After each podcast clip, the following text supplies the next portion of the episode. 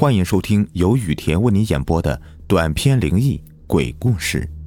本节目由喜马拉雅独家播出。今天的故事的名字叫《人体蜡烛》。我家住在县城里还未拆迁的房子里，对面呢有几栋刚建成还在售的小区楼，地段不是太好，熙熙攘攘的住了几户人家。我晚上站在书房，经常能看到那栋楼的最西边十四层的位置，那户人家的屋里总是亮着红色的灯光，显得异常的阴森诡异。我当时始终不明白他们为什么要开着红色的灯，可能是因为恐怖电影看多了吧。红色的灯总会让我联想到血腥和恐怖。因为那个时候刚好上高中，好奇心也比较强。又喜欢看鬼片，于是便非常想去一探究竟，说不定呢就会遇到什么灵异事件呢，以后还能当做和朋友同学聊天的炫耀资本。不过呀，有一个问题就是，我胆子小，我不敢一个人去，所以啊就一直没有去。我和大双对这个都感兴趣，觉得两个人还是觉得有点势单力薄的，于是，在班上又说通几个同学，添油加醋的。把那家红色的灯给说了一遍，还瞎编一个鬼故事。他们被我的故事啊成功给吸引了，都表示想过去看看。于是我们决定找一个晚上，带上手电筒去那个高层一探究竟。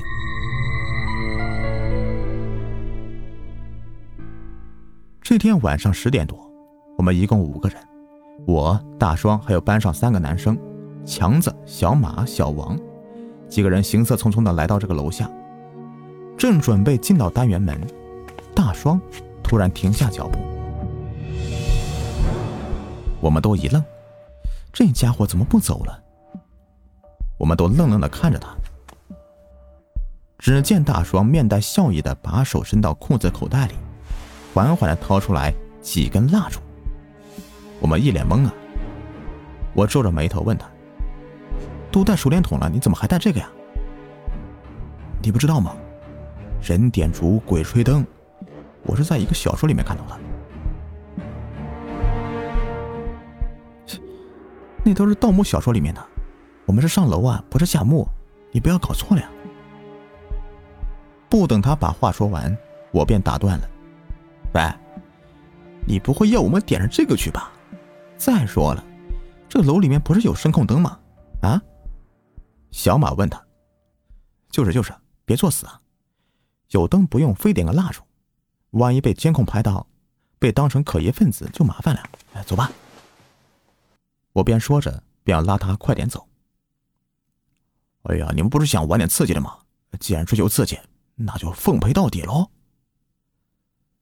算了算了啊，我们只是来看看，可不想遇到什么意外。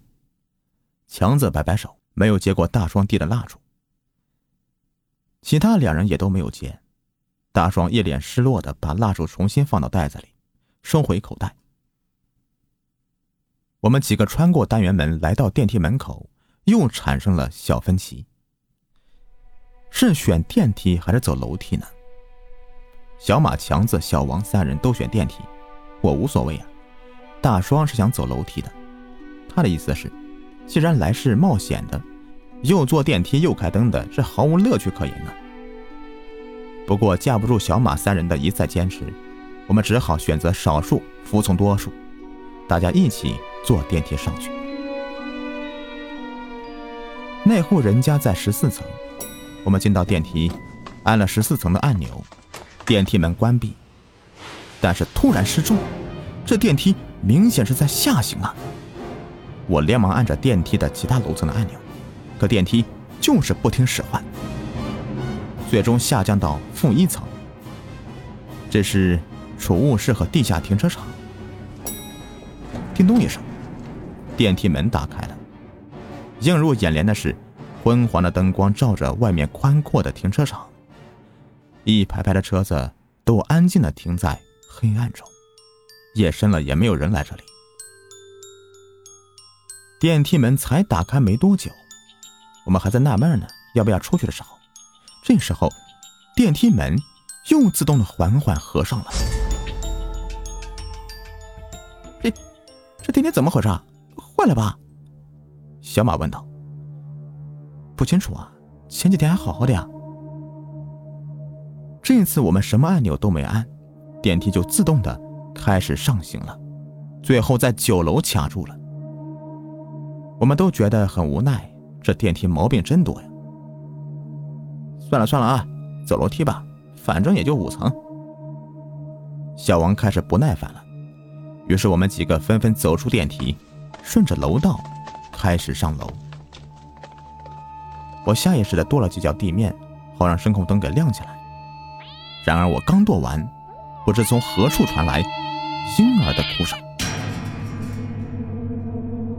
但是又不像，既像是婴儿，又像是野猫，声音很凄厉，带着浓郁的怨恨，听得我身上直起鸡皮疙瘩呀。楼道里面是黑的，我又跺了几脚，灯还是没有亮起来。靠！这灯怎么回事？我一脸狐疑。不会吧，灯坏了？强子面露惊讶表情。慌什么呀？我们不是有手电筒吗？和蜡烛吗？你们不会是要放弃吧？啊？大双转过身来，来问我们。当然不会了。我们几个异口同声的回答道。现在电梯卡在九楼也用不了了，如果不结伴下去的话，出了意外我们都会倒霉的。打开手电，手电筒的光只能照到附近两三米的范围内。我们打开手电筒往楼道四处乱照，不放过任何一个角落，生怕某个地方会在我们不注意的时候窜出来几个青面獠牙的怪物。楼道里面只有我们的脚步声，我们一直往十四楼进发。顺着楼梯左拐右拐的来到十四楼，目前来看还是挺顺利的。除了路上一些小插曲，其他没有什么意外。根据在我家书房看到的位置，现在可以进一步推断，那户人家是住在幺四零三。我们来到门前，这里有很多垃圾，似乎很久都没有人扔过了。再看看附近，其他几户的门上都布满厚厚的灰尘，根本没人入住的样子。我抓起门把手，压抑着恐惧，对着猫眼往里面看过去。不知是谁，他们竟把门给打开了，一股霉味扑面而来。屋子里面没有开灯，黑乎乎的一片。借着手电光亮，家里东西摆放的很乱。小马矫健地踢了一下地面，瞬间灰尘飞扬，一股霉味和蜡烛的味道夹杂在灰尘中弥漫在空气里，呛得我们直咳嗽。我们捏着鼻子看向他：“你搞什么呀？呛死了！”去，我还以为这里有什么好玩的呢。原来就是一间没人住的房子。强子说：“我们在墙壁上找灯的开关，但是按了之后没有反应。于是我们用手电四处查探着。不像啊，你看这里啊，这里似乎曾经是婚房。”大双说着，我们拿手电四处乱照，在卧室门上还有一个红双喜字。或许这里曾经是主人的一对新婚燕尔的夫妻。我记得这家的灯啊，一般都是晚上八点左右点的呀，现在已经十点多了，怎么还没反应？啊，大壮，不是说不能点蜡烛的吗？你怎么又点起蜡烛了？还想追求刺激吗？啊？强子问那个在客厅一个角落里正在点蜡烛的身影。他没有答话，倒是在副卧传来大双的声音：“我哪里有点蜡烛啊？蜡烛一直在我口袋里啊！哎，不过这个屋子里面倒是有一股蜡烛的味道。哎，你咋睁眼说瞎话呢？客厅明明不是有蜡烛吗？你怎么跑卧室去了？刚才谁点的蜡烛啊？我胆子小，我可不敢试什么啊！人点烛，鬼吹灯。我率先说道，好洗清自己的嫌疑。我们也不会那么无聊，而且之前我们都说过不要点蜡烛了，难道我们会自己偷拿你的蜡烛来点？其他三个人也是义正言辞，但是我没有看到他去过客厅，也没看到他拿出蜡烛。哎，我的蜡烛呢？刚才我我感觉被一个人撞了一下，我口袋里的蜡烛就全没了。他似乎是把手伸到了裤子口袋里。大双的话把我们都吓了一跳。你说什么？有人撞了你一下？这里只有我们几个人呐，你不会又怀疑是我们拿的吧？谁会要你那几根蜡烛啊？啊？小马一脸惊讶的看着大双。我们不会是遇到那个东西了吧？小王怯怯的说道。啊，你别吓我呀，听得我心里毛毛的。大双有点害怕了。看来这里的确有问题啊，我们还是回去吧，时间不早了，我们还是回去吧。小王再次提议道。啊，对对对对，我们还是回去吧。小马也跟着附和。你看，那我们……大双看向我，想要征求我的意见。我看他也有些害怕了，刚才的事情也的确很诡异，便顺着他的心意提议道：“我看时间呢，也的确不早了，还是赶紧回去吧。”我们五个人总算是达成了一致意见，便转身准备离开。不知何处吹来一阵风。餐厅桌上的一根蜡烛，就突然着了起来，摇曳着火红色的烛光，连客厅里面几根蜡烛，把整个屋子照得通红，显得异常的诡异。这下我似乎明白了，这户人家为什么会有红色的灯光了。这个时候，从书房里面传来一阵脚步声，我们不敢再做任何思考，赶紧跑出房门。我拿着自家的手电筒跑在最前面，头也没有回，一口气的跑到一楼，打开单元楼的大门，其他几个人也跟着我跑了出来。我们在楼下做了简单的告别，便各自回家了。第二天，大双的座位空了，他没有过来，不知道是怎么一回事，也许是生病请假了吧。我和他们商议好。对于昨晚的事情，我们以后要绝口不提，谁都不能把事情给说出去。晚上回家，门口有个文件袋，上面的收件人是我。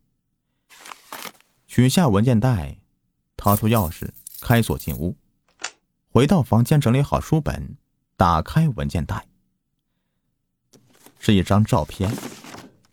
我才看了一眼，便被吓得浑身颤了一下。没有站稳，歪倒在床上。照片上，一个没有头颅的人靠在椅子上面，他的脖颈上有一个蜡烛芯一样的东西，正在摇曳着红色的烛光，把整个房间照得通红。他正坐在那里，像一个人形的蜡烛一样燃烧自己。他的身上还有一些黑色的油脂状颗粒，从还没有完全污染的衣服可以分辨出来。那是昨天晚上大双穿的衣服。大双死了，像蜡烛一样被燃烧了。我们会不会像大双一样呢？第二天上课，又少了一个人，小王。他昨天晚上会不会也像大双一样呢？我战战兢兢的把昨天晚上的事情告诉小马和强子。还把照片给他们看了一下，他们两个也都害怕起来。强子告诉我，下午他一定要请假，去林氏的姨妈家躲一下，等过一个星期如果没有事的话，再回学校。小马则是从衣服里面掏出一个玉佩，说道：“这个是从小就陪着我的玉佩，我家里人都说这玩意认主，还有灵性，可以消灾避祸，有了它，那玩意儿一定不敢碰我的。”回到家，和我想象的一样。和昨晚一样的包装的文件袋被放在我家的收件箱里。打开文件夹，一个人穿着黄色的短袖 T 恤，坐在沙发上，他的半个头消失了，上面同样有一个蜡烛芯儿一样的东西。黑色油脂状的液体从头顶溢出，滴落在地板上，形成一大滩黑色的油脂。从穿着上可以辨别是小王，我见过他穿的那件 T 恤衫。是不久前新买的。我赶紧把照片装回文件袋，回到家里，把照片拍下来给小马和强子。强子表示他已经和老师请好假了，明天就离开，去林氏暂避一个星期，明天就出发。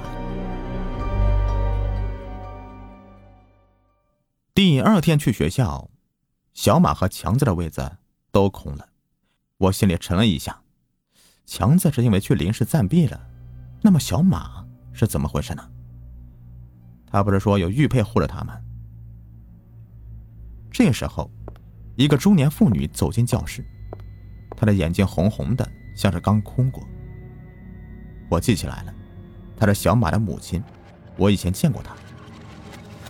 她走到小马的书桌旁边，把他的书本全部收走了。班上几个平时和他比较要好的同学纷纷投来异样的目光。难道小马也和大双一样吗？阿姨，小马怎么了？我小心翼翼的问他。虽然心里猜出来个五六分了，但是还是不敢相信自己的判断。他昨晚吃过晚饭，出去买东西。被一个卡车撞到了，当场就走了。啊！我一下愣住了，和我预想的完全不同啊！看着他悲痛欲绝的神情，不知该如何安慰他，只好回到座位上。他母亲收拾好东西，和班上同学说了一些感谢的话，和其他几个关系不错的同学安慰几句。他母亲边和我们告别，边拖着瘦小的身体离开班级。小马出了车祸，强子去林氏暂避一个星期，下一个应该就是我了吧？我这一整天都在极度的恐慌中度过的。晚上，我再次收到一张照片，是小马的。他穿着寿衣，坐在殡仪馆的棺材里，微闭双眼，嘴巴微扬，一脸满足和享受。头上的蜡烛芯子摇曳着红色的烛光，把整个殡仪馆照得通红。黑色的油状液体顺着他的脸颊滴落在棺材。看完照片，心里如坠冰窖。难道连死人都不放过吗？强子还是没能逃脱，他的死讯是我在新闻上看到的，不知他是不是刻意警告我，自己把照片放到网上，还让我知道，还是他的家属发现他的尸体的，自己报警被媒体记者爆出来的。新闻上说呀，他是在浴室里面被发现的，因为半夜他表弟去卫生间上厕所，发现卫生间里面发着红光，便打开门。于是就看到他躺在浴缸里，像蜡烛一样的被人从头顶上点了起来。被发现时，大半个脑袋都已经被烧完了，只剩下嘴巴和鼻子了。而浴缸里的水面上还漂浮着一些黑色的油脂。这天晚上，因为即将要到来的考试，我一个人在卧室里面学习到深夜。突然又想起那个房子里的事情，我一个人下楼来到那栋楼下面，我站在空荡的街道上，抬头向那户人家望去，那里漆黑一片。正当我快要收回目光时，那个房间里突然亮起一片红光，在房间里似乎还隐隐绰绰的有人影闪过。亮光似乎还在往窗户边上移动着。我一刻不敢转移视线，一直盯着那个窗户。慢慢的，我就看到有四个人从窗户里面露出了上半身。他们都是双手扶着窗台，微微的弯腰转向我的位置。我仔细一看，只觉得浑身汗毛倒竖。这几个人，我一个都不认识，因为他们几个没有头颅。脖子处正在冒着火焰，火焰中间若隐若现的有根黑色的蜡烛芯子。我被吓得疯了一般的跑回家里，翻来覆去的睡不着，总感觉他们会在窗户外面看着我。为什么他们都死了，而我却安然无恙的？似乎要折磨我一辈子。躺在床上的我突然下床，来到杂物室。我将一截棉绳放在油桶里面泡了泡之后，回到书房。站到窗户边上，并看向对面十四层楼的那个房间，随后把棉绳绕在头上，拿起打火机，点燃了。